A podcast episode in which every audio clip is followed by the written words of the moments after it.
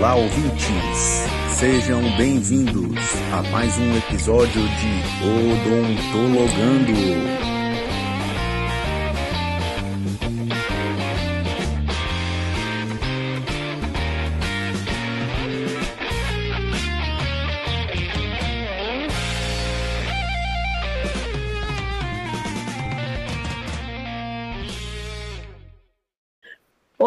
Pessoal, estamos aqui para mais um episódio do Odontologando, podcast do curso de odontologia do Centro Universitário Uniceplac. Eu sou Adriana Cruz, professora do curso de odontologia do Uniceplac. Fala, galera. Eu sou o Lucas, aluno do décimo semestre do curso de odontologia da Uniceplac. Oi, pessoal. Eu sou a Mayara, aluna do oitavo semestre do curso de odontologia da Uniceplac.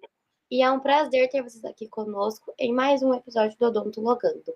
Hoje nós temos aqui com a gente o professor Paulo Braz. O professor Paulo é graduado em odontologia pela Universidade de Brasília, com graduação sanduíche na Western Kentucky University, é mestre em odontologia pela Universidade de Brasília, especialista em periodontia, implantodontia e dentística, Research Fellow na University of Illinois em Chicago, nos Estados Unidos, é laser terapeuta pela Universidade de São Paulo, professor de graduação aqui do Centro Universitário Uniceplac, no curso de odontologia, e também professor de pós-graduação.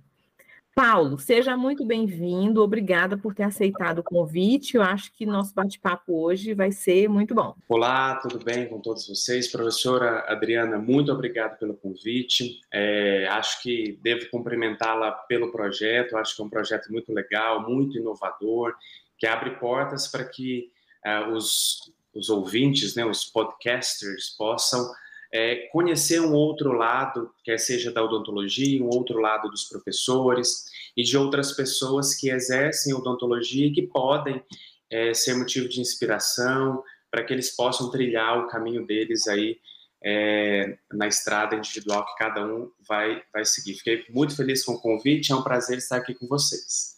Obrigado, prazer é todo nosso. É, professor Paulo, para iniciar o nosso bate-papo, é, a gente gostaria de conhecê-lo um pouco mais.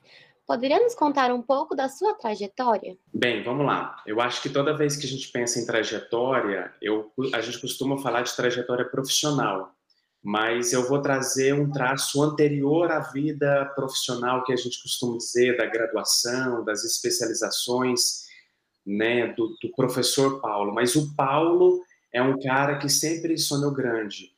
É um cara que sempre, desde pequeno, é, quis crescer muito. Vem de uma cidade do interior de Minas Gerais, uma cidade muito pequena, é, com recursos muito limitados.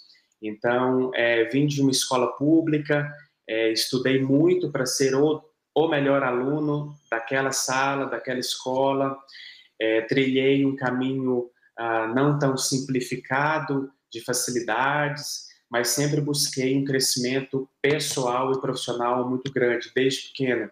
Eu me recordo, eu pequeno, pedindo a Deus, poxa, Deus, me ajude a ter forças para ser alguém na vida, porque eu via que naquela época as pessoas que cresciam eram as pessoas que estudavam, as pessoas que trilhavam esse caminho academicista. Hoje nem tanto está assim mais, né, é, com a questão da internet, mas eu via muito isso.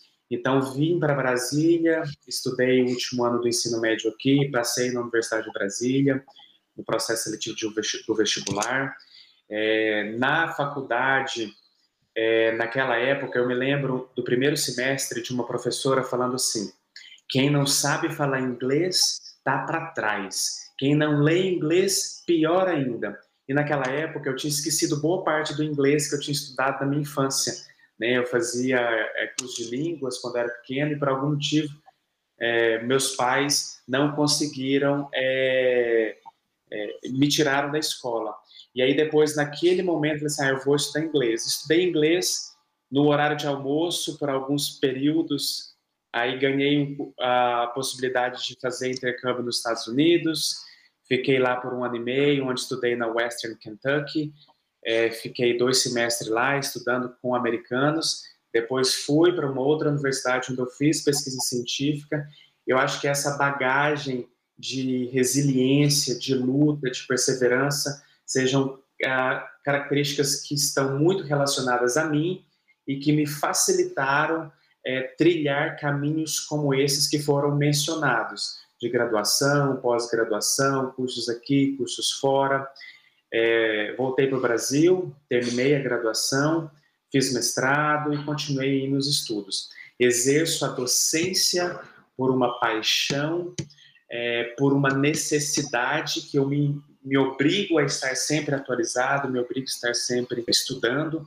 Isso, para mim, é muito legal. Fora o contato com pessoas mais jovens, com pessoas que pensam diferente, que eu acredito que pensamentos e opiniões é, diferentes, eles convergem né, para algo muito maior. Eu acho que, se for para traçar um pouco da minha trajetória, eu diria algo semelhante a esse. Um Paulo, um Paulo um pouco pessoal, que trilhou um caminho profissional que até então é, eu tenho muito orgulho de onde eu cheguei.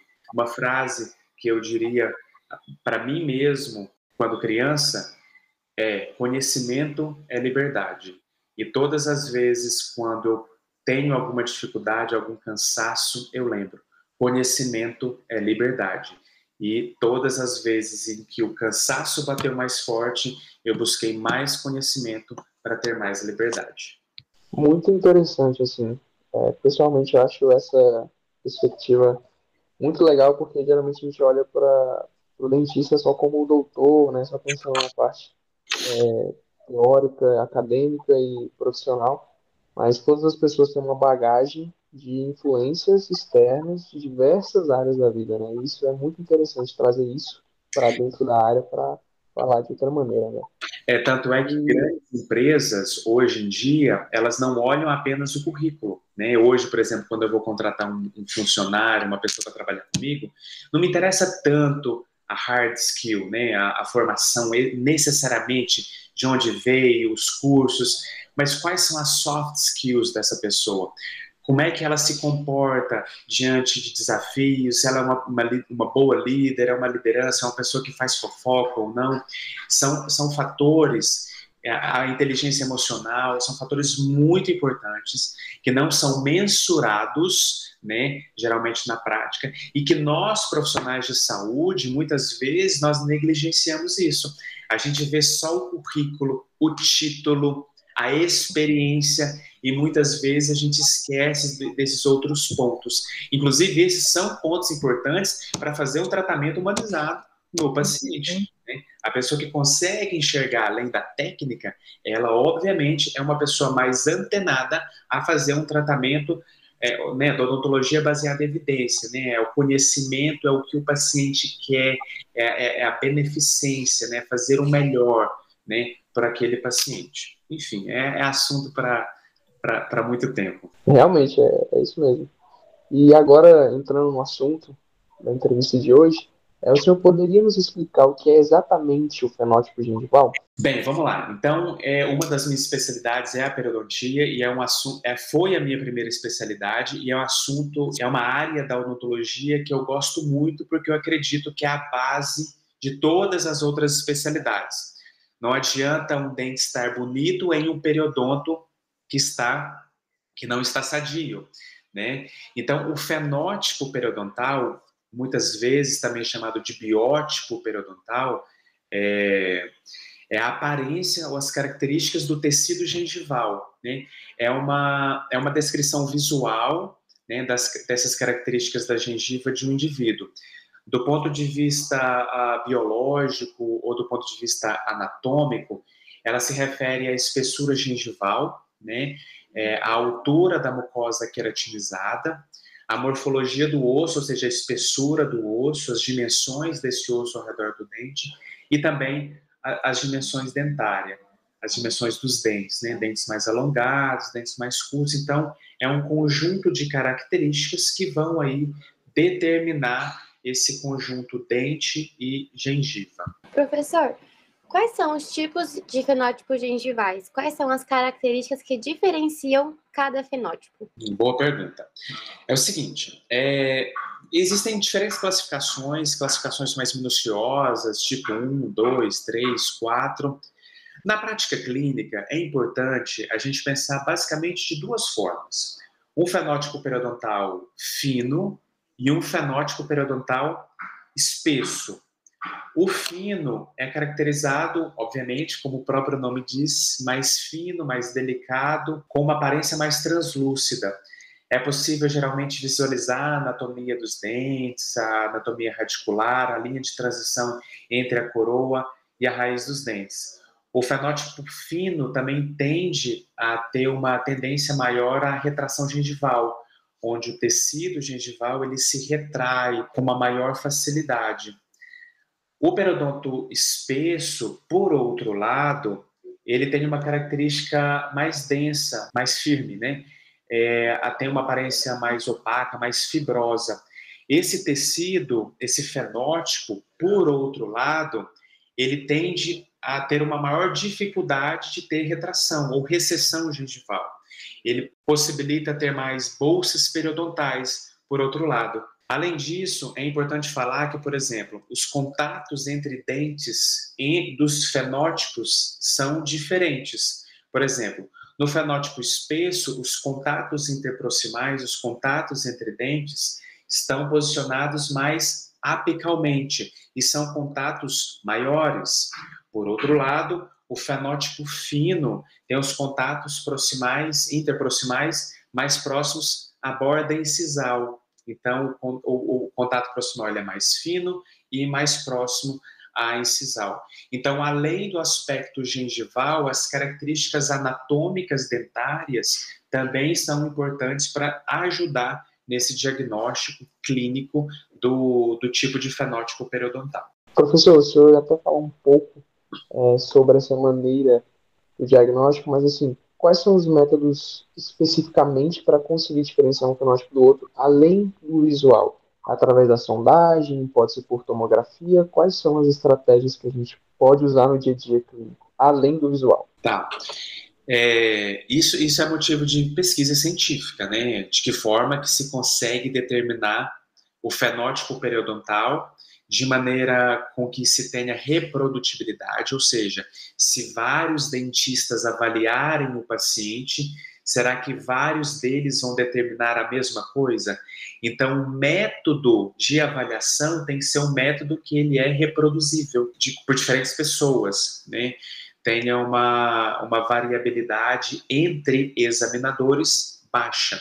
Então, visualmente, o que, que a gente avalia? Né? Você comentou aí na pergunta o método visual, mas eu acho importante mensurar, comentar como é que se faz clinicamente. Existem alguns métodos clínicos, né? Por exemplo, é, o mais antigo deles, o que se usava antigamente, é a sondagem transgengival. Anestesia o paciente, né? E aí você perfura uma, uma agulha ou uma sonda milimetrada, e aí eu vou mensurar o dente está tá posicionado assim, a gengiva aqui, eu, eu perfuro aquela gengiva, eu vou ter uma noção do quão fino ou quão espesso é aquele tecido gengival. Tem algumas dificuldades, porque quando você infiltra o anestésico, você em tese pode estar aumentando o exudato é, naquela região, né? E isso pode ter um aumento de, da espessura. Né? Uma outra forma aí sem anestesia, mais simplificada, seria percorrer com a sonda gengival, agora dentro do sulco, e avaliar pela transparência da sonda. Poxa, se a sonda na transparência ela está visível, me mostra, obviamente, que aquele tecido está fino. Por outro lado, se a sonda não é visível, a gente não vê a transparência da sonda, me mostra que aquele fenótipo periodontal ele, ele é mais espesso. Esse é um método é, que geralmente a gente comenta muito, porque se o fenótipo ele é mais visível, ele tende, é, é, se a sonda está visível, é um fenótipo fino e geralmente é menor que um milímetro né, de espessura. Se o fenótipo é, é espesso, a sonda não está visível, então geralmente é um fenótipo maior que um milímetro. Existem também é, outros métodos, mas não são métodos diretos, são métodos indiretos, né, por meio de exames em que a gente consegue mensurar a, a espessura do tecido gengival. Talvez o mais ah, conhecido ou famoso deles é o método da tomografia computadorizada. É, se o paciente já está fazendo uma tomografia por, alguma, por algum outro motivo, suponhamos o seguinte: um dente, um paciente fraturou um dente anterior, o dente de número 11, né, o incisivo central. E aí tem indicação de uma avaliação mais específica, solicita-se a tomografia e avalia ali a, a posição da fratura, se tem alguma possibilidade de manter o dente ou não. Se o paciente faz a tomografia com certos recursos, né, um bom aparelho de diagnóstico, é, num bom foco de imagem, e faz especialmente com afastamento dos tecidos moles, ou seja, do lábio, eu consigo mensurar se aquele tecido está fino ou espesso. Ainda eu consigo fazer uma avaliação da tábua óssea vestibular. Existe literatura científica que mostra que tábua óssea vestibular muito fina é, tende a ter mais fenestração, tende a exigir recursos adicionais em procedimentos de implante e possivelmente uma tábua óssea mais fina está associada também a um fenótipo periodontal também mais fino. É importante só fazer mais um comentário, que é o seguinte: muitas vezes as pessoas, é, e até colegas profissionais, quando me pedem alguma opinião clínica, é, avaliam a, a, questão do fenótipo periodontal muito de maneira isolada.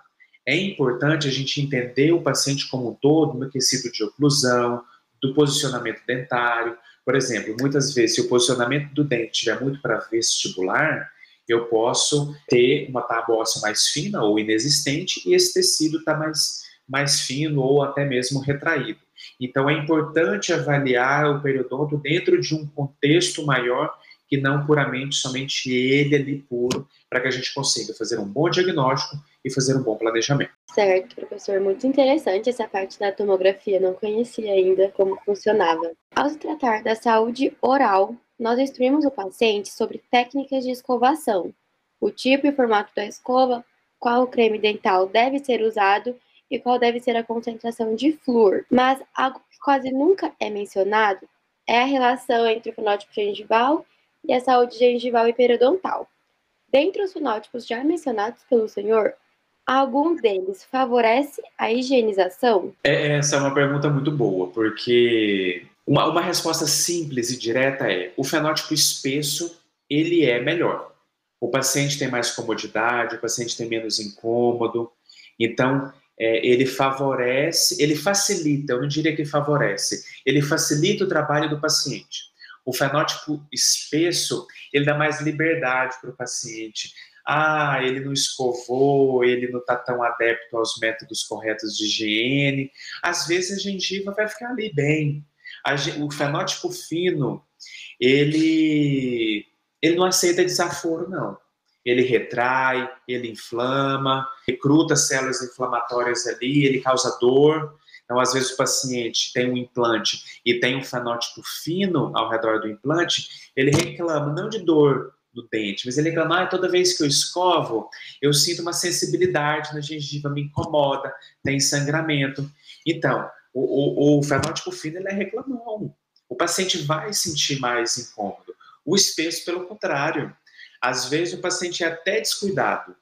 E muitas vezes a inflamação, é, o sangramento, ele às vezes nem é compatível com o acúmulo bacteriano, com o acúmulo de placa presente, o acúmulo de biofilme presente. Então, de certo modo, o espesso ele, ele tem qualidades biológicas superiores e ele facilita a escovação é, por parte do paciente. Né? Então, por exemplo, se o paciente tem um fenótipo fino, de que forma que o profissional pode fazer? Né? É, instruí-lo melhor, existem métodos mais adequados para que o paciente possa é, é se desviar dessas limitações do fenótipo para que tenha ainda saúde oral. Você já fez um apanhado muito interessante já na parte de reabilitação e eu já tinha Inclusive até li algum, alguns artigos sobre essa sobre o fenótipo gengival espesso e como que ele favorecia os implantes, como ele ajudava o paciente a fazer essa manutenção em casa e prevenir até a própria perimplantite ou mucosite perimplantar, né? E se tratando da reabilitação especificamente, eu sei que você já respondeu assim mais ou menos, que o fenótipo espécie é mais favorável, mas o que, que a gente pode fazer para superar essas eventuais dificuldades quando o paciente tem um fenótipo fino, quando ele reclama dessa, desse incômodo, desse, desse sangramento ao higienizar? Como é que a gente pode superar esses problemas? É, eu costumo, muitas vezes, na minha prática clínica, correlacionar eventos odontológicos com situações sistêmicas em que é do meio comum o paciente ficar mais alerta. Se a pessoa tem doença no coração, ela vai certinho no cardiologista. De tempos em tempos, ele falou de quatro em quatro meses, seis, seis meses, uh, as pessoas geralmente vão, porque sabem que se tiver alguma falha, algum fracasso no coração, o custo é a vida dela. E eu sempre comento, olha só, você apresenta uma particularidade de um fenótipo fino, que existem alguns caminhos para melhorar esse tecido. Existem alternativas cirúrgicas, alternativas para melhorar. Eventualmente, numa contraindicação, é um paciente idoso, é um paciente que possui comorbidades. Se esse paciente não tem a possibilidade de realizar o tratamento para mudar esse fenótipo, a gente pode utilizar como recursos, é, do ponto de vista clínico, aumento da periodicidade nas manutenções, né, o paciente vir mais vezes ao consultório para fazer manutenção periodontal, o paciente utilizar adjuntos é, de limpeza né, como escovas interproximais, é, estar ciente do método correto do uso da, do fio dental. A maioria das pessoas não sabem usar o fio dental. Isso é claro, isso é clássico. Eu atendo geralmente cinco pacientes por dia com doença periodontal. Dos cinco pacientes, quando eu peço para olhar, é, para fazer o uso do fio dental, a grande maioria faz errado. A grande maioria. As pessoas não levam até o suco, não levam até abaixo da margem gengival, é, fazem como se fosse remover comida, remover resto alimentar. Então, assim, isso é um ponto muito importante, isso é básico, porque nós temos a, é, somos o país que mais temos dentistas do mundo e nós não estamos conseguindo educar os nossos pacientes. É ilógico, é irracional. Então eu pego muito nesse sentido. Ah, a gente sempre pensa em recursos é, estratosféricos, é uma tomografia, uma tecnologia, um scanner. Eu uso todos, tá? Eu uso todos. Mas eu não esqueço do básico, eu não esqueço do simples. Então eu penso que quando a gente pensa nessas questões de devolver saúde, as manutenções são importantíssimas, tá, Lucas? Além de recursos específicos para pacientes é, que têm que tem essas condições, com escovas interproximais, alguns outros adjuntos, existem algumas tecnologias aí é, de liberação lenta de antibióticos numa eventual é, infecção, que são adjuntos que são importantes, a laser terapia. Então, assim, existem recursos do ponto de vista clínico e do ponto de vista do paciente que ele pode executar que facilita manter a saúde oral é, por mais tempo. Lucas, se tiver ficado alguma questão que eu não tenha respondido, você pode refazer a pergunta, tá? Tá bom, não, ficou ótimo. Acho que a resposta foi muito, muito, muito mais abrangente do que eu esperava. Que bom. O fenótipo não pode ser tratado como um fator determinante para a saúde gengival e nem para a reabilitação. Mas qual estratégia podemos tomar para cada situação em relação à saúde gengival e reabilitação com implantes, por exemplo, professor? Então vamos lá. Por exemplo, o paciente tem uma necessidade de tratamento específica. Ah, instalação de implante. Vamos voltar para aquele exemplo incisivo central. E nós temos nesse paciente a necessidade de fazer um implante e a gente vai ter que usar alguns recursos adicionais para poder devolver a saúde e manter a estética vermelha daquela região, ou seja, deixar a gengiva é, na mesma posição é, ápico coronal e na mesma posição é, no sentido anterior, no sentido horizontal, né? Não deixar ter um abaulamento. Então a gente usa recursos como enxerto de tecido conjuntivo, nessas regiões, o preenchimento ali do gap entre o implante e a óssea vestibular. Né? Então, os enxertos de tecido conjuntivo, na reabilitação de um paciente com periodonto fino, com fenótipo fino, ele costuma ser de muita importância. Eventualmente, quando a gente não tem uma faixa é, de mucosa queratinizada, a gente utiliza enxerto, o enxerto gengival livre. Remove-se é, do céu, do palato, né, do céu da boca, uma, uma faixa de tecido que ela é levada cirurgicamente para aquela posição, suturada, e ali aquela, aquele tecido do céu da boca traz uma carga genética, traz uma informação genética importante que vai perdurar ali naquela região, naquela retração.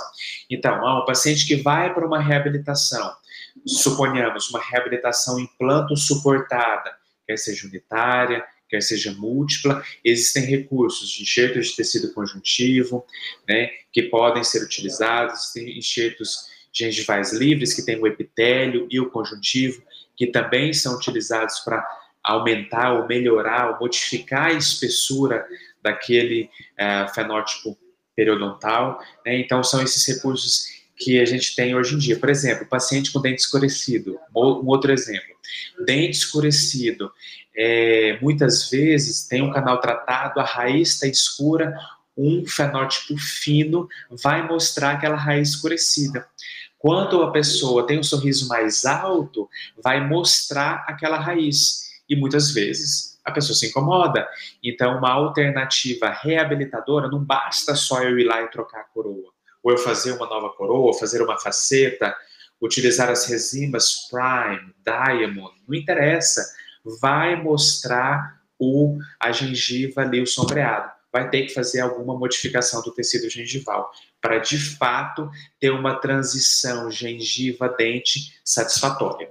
E, na verdade, essa resposta até já respondeu um pouco da próxima, que é sobre a sensibilidade dentinária. E alguns de nós já sabemos até que algumas das cirurgias, como por exemplo essa de enxerto autógeno, né? Pegam um tecido ali do palato e suturar ali na porção radicular onde está exposta. É um, uma das maneiras de resolver esse problema da sensibilidade.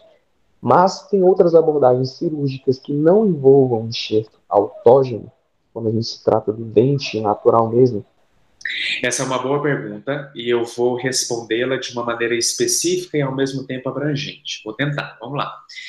É, existem recursos fora do autógeno? Resposta: sim, existe. Existem substitutos de tecido mole, que são basicamente matrizes de colágeno, que, que, que são utilizadas para que há uma infiltração de vasos sanguíneos, de tecido gengival ali, e substituiria o tecido autógeno. Então, eventualmente, um paciente que tem baixa disponibilidade na região do palato, por exemplo, eu já tive paciente, por exemplo, que tem o 16 e o 26 com a raiz palatina toda em retração.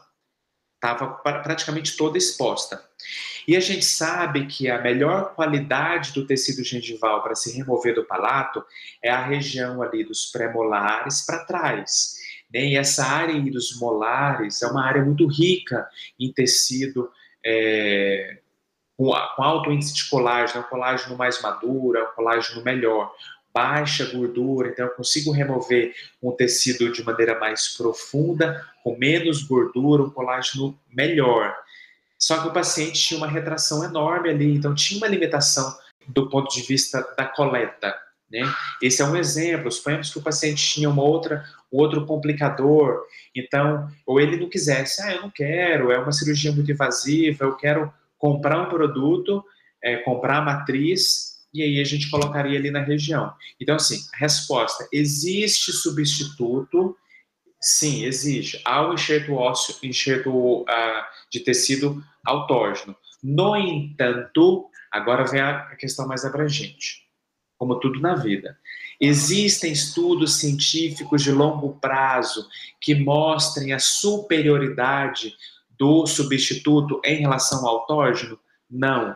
Tanto é tanto é que os estudos atuais que estão acontecendo no mundo, que eu sei pelos bastidores, eles não tentam nem mostrar a superioridade do substituto. Ele, eles querem mostrar a não inferioridade, ou seja, mostrar a equivalência, porque de fato, o que é o padrão ouro, o que é o gold standard, é o autógeno, é o tecido que a própria pessoa tem. É ele que possui emaranhado ali de colágeno pronto, possui aquele código genético ali que vai levar a informação para o tecido é, que vai para a região que vai ser enxertada. Né? Então é importante a gente ter um olhar muito atento, muito científico, é, para que a gente não possa sempre com as, com as tendências, com aquilo que, que vem sendo lançado aí na mídia, e eu chamo mais atenção ainda porque muitas vezes no Instagram a gente vê uma pessoa falando uma coisa, fazendo outra coisa, mas muitas vezes ainda tem um baixo respaldo científico ou muitas vezes uma, um acompanhamento uh, clínico científico muito limitado. Ou seja, em resumo, resposta final, existe substituto, mas ainda com algumas limitações é, de comprovação científica do longo prazo. Existem respostas boas, existem plausibilidade, existe plausibilidade biológica, mas, no entanto, ainda carece de mais estudos.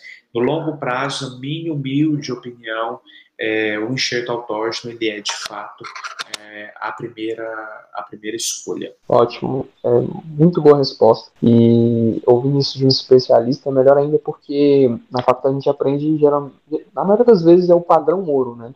E às vezes a gente sai com essa carência de uma de um conhecimento sobre outras possibilidades que a gente pode ter ali no momento pode buscar, claro que todas com embasamento científico, mas que, que mesmo assim, se a gente não for exercer a parte da. Eu não vou ser especialista em império, nem em nem nada, mas eu posso ter um olhar de poder indicar para o meu paciente, de poder é, pedir para ele ir atrás de outro profissional, ou indicar um outro profissional que vai resolver esse problema para ele de uma maneira é, exemplar.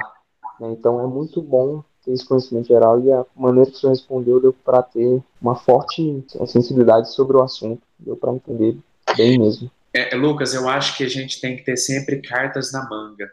Na vida como um todo, sabe? É, até eu trago para fora. A gente tem que ter o plano A, a gente tem que ter o plano B, tem que ter o plano C. A gente não pode ficar dependendo de uma única técnica, dependendo de uma única é, fonte de renda. Tudo tem que ter um plano A, o um plano B, o um plano C. Olha só, o melhor é o autógeno ah, existe uma outra opção que é essa, mas ela tem a limitação. Ah, e tem condições clínicas que se não é uma faixa de mucosa queratinizada, nem o substituto de tecido mole eu posso usar. Então tem a região já tem que estar apta a receber o substituto. Então é, é, é um recurso que às vezes a gente fala muito. Tem, qual o seu arsenal terapêutico? O que, que você tem aí para o seu paciente? Ah, é a técnica A, a técnica B, a técnica C. Às vezes todas podem estar indicadas. Qual que você domina mais, qual que você tem mais experiência, tudo isso também está envolvido aí nesse tipo de tomada de decisão. Sim, é verdade, perfeito. Professor, chegamos na nossa última pergunta, infelizmente. Nós queríamos saber se tem algum caso clínico interessante envolvendo a questão do fenótipo gengival que tenha chamado a atenção do senhor, que tenha algum marco importante aí na sua carreira profissional que o senhor possa nos contar. Ah, eu lembro agora, eu acho que é um caso que eu até comentei de, um, de dente escurecido. A paciente tinha dois dentes escurecidos, o 12 e o 22. E eu me lembro que ela já tinha ido em, ido em outros profissionais e ela usava uma coroa metalocerâmica, ou seja, usava uma prótese que tinha uma cinta metálica ali próximo ao tecido gengival e já tinha sido feita uma troca e não resolveu a situação. Ela se ela sentia que ali naquela região ela tinha algo estranho, a gengiva estava mais escura, mesmo trocando por uma coroa é, mais clara, né, é, mais branca. Ainda assim, ela via que naquela naquele contraste entre tecido vermelho e o tecido branco, né, entre o dente, ainda tinha algo errado. E quando ela veio, é, é, é gengiva que tem que mexer tem que mudar a espessura do tecido gengival.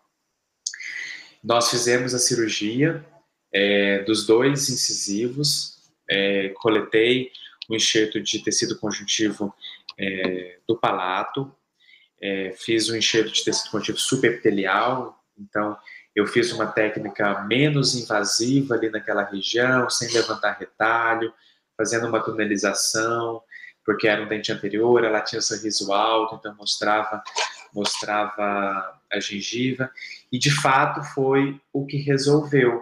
Então, às vezes, nem precisava ter trocado a coroa metalocerâmica inicial, às vezes até seria interessante fazer uma troca para garantir que a gente tivesse uma, uma resposta do ponto de vista estética satisfatória, mas foi algo simples, é uma técnica cirúrgica, é, nem todo mundo precisa saber fazer, mas saber indicar, eu acho que é base para qualquer profissional, independente da especialidade. Olha, existe uma alteração, a sua gengiva é muito fina, talvez procurar um, especialista, um periodontista, para que possa fazer uma avaliação mais minuciosa e indicar o melhor procedimento é, para essa região. Foi, foi um tratamento muito legal, porque a paciente estava muito é, sem esperança de que iria resolver, sabe? É, porque ela não acreditava que era bastava fazer isso, ou que aquele pedacinho de gengiva, ela falava assim, ia resolver tudo, tudo isso. Então, acho que seria esse caso que eu me recordo aqui agora, que eu comentaria com vocês. É um diagnóstico simples, do meu ponto de vista, porque eu sou especialista, eu mexo muito com isso, mas que eu acho que seria interessante todo mundo chamar, ter. Muitas vezes o paciente tem queixa de dor, algum incômodo em alguma região. É, muitas vezes a gente procura já logo o dente, né? Ah, será que tem uma lesão de cárie? É um dente que está com uma fratura? Muitas vezes pode ser uma questão periodontal. Então, sondar o paciente, sonda na bandeja, sonda, avalia melhor, vê o fenótipo, vê se tem uma bolsa periodontal.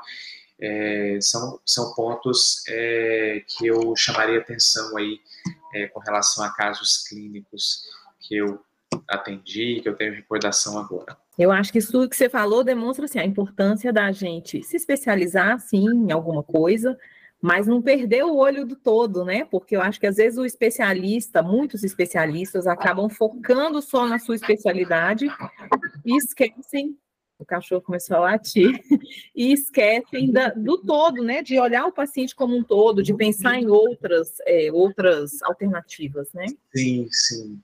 Eu acho que a gente tem que ser especialista em alguma coisa, mas sem perder, que nem você falou, o todo, sem perder a área básica, sem perder a avaliação da patologia, puxar uma língua e ver o que, que tem embaixo. Eu me cobro isso todo dia. Será que um câncer passou por mim e eu não vi? Todo dia eu penso nisso. E Já todo... me fiz essa pergunta também. Todo dia eu fico de olho nos pacientes que eu atendi. Será que aquela queixa, ah, às vezes eu sinto incômodo. Será que aquilo já não quer dizer algo? Será que eu não tenho é, eu, tenho, eu me cobro muita empatia de ir atrás, ir além da técnica, ir além do dente cariado, da gengiva, do implante, né? A gente tem que pensar mais, além, além do básico. Eu acho que isso é o que diferencia os profissionais que estão sempre com a agenda cheia, dos profissionais com a agenda vazia e cheio de stories, de vídeos e no Instagram, né? É, é isso. Eu tenho uma vida, graças a Deus, é, uma vez que conhecimento é liberdade, uma vida muito ocupada, trabalho muito, graças a Deus, e continuo estudando muito para que eu possa fazer diferença, é, mesmo que seja pequena, na vida das pessoas que passam por mim. Né? É, fico muito feliz pelo convite de vocês, é, é uma honra estar falando com vocês. Acho que é um projeto muito bonito, é, que integra né, alunos, é um projeto é, que, que, abre portas. Eu lembro que na minha graduação eu fiz jornada científica, fui presidente de jornada, e quantos professores eu conheci, né, eu ficava conversando depois, pegava dicas, o que, que ele fez que geralmente as outras pessoas não, faz, não fizeram para ele chegar onde chegou, ou o que ele faz para continuar onde está. Porque uma coisa é você subir, outra coisa é você ficar, permanecer ou crescer ainda mais. Então, parabéns para vocês, fico muito feliz. Estou à disposição para o que precisarem, né, por aqui, pelo Instagram, WhatsApp. Então, acho que você falou de fazer a diferença, você já fez a diferença aqui com a gente hoje, né? E com todos os ouvintes que vão ter oportunidade de escutar aí o podcast no futuro. Acho que a entrevista deixou tanto conteúdo técnico na área da periodontia, quanto um conteúdo humano aí também, né? Por você contar um pouquinho da sua trajetória e várias coisas que você falou assim, na minha opinião, são muito importantes, tão importantes quanto a questão técnica, né? O nosso projeto tem esse intuito, inclusive, de desenvolver as soft skills que você falou lá no começo, né? Porque às vezes a gente fica muito focado realmente na parte técnica e esquece essa parte humana, né? De atender o paciente enxergando o ser humano que está do outro lado, né? Além dos dentes, além da boca. É, é fundamental desenvolver tudo isso. É é, é o desenvolvimento constante. Constante. É. A gente tem que se policiar, inclusive, às vezes, para não perder né, essa, essa humanidade no dia a dia, para a gente estar tá sempre é, atento, né? E, e, e, e atento à questão, sei lá, psicológica do paciente, ao que ele sente, ao contexto em que ele vive, né? E tudo é, mais. Exatamente. Nós só temos a agradecer por você ter aceitado o convite, Paulo. Foi uma honra ter você aqui com a gente. Em nome de toda a equipe que participa do podcast, a gente agradece, né, meninos? Então, escutem a gente lá, ouvintes, escutem é, a, nossos outros episódios, acompanhem a gente no Instagram. Você quer deixar seus contatos, é, Paulo, seu contato de Instagram? De... Ah, pode ser, claro. O meu Instagram é arroba né, é, DR Paulo Brás. Esse é por lá que podem me achar. DR tá. Tá bom, então. Ó, muito obrigada, então, mais uma vez. Pessoal, até a próxima. Fiquem com Deus. Acompanhem a gente lá no Instagram e nas redes sociais. Tchau, pessoal.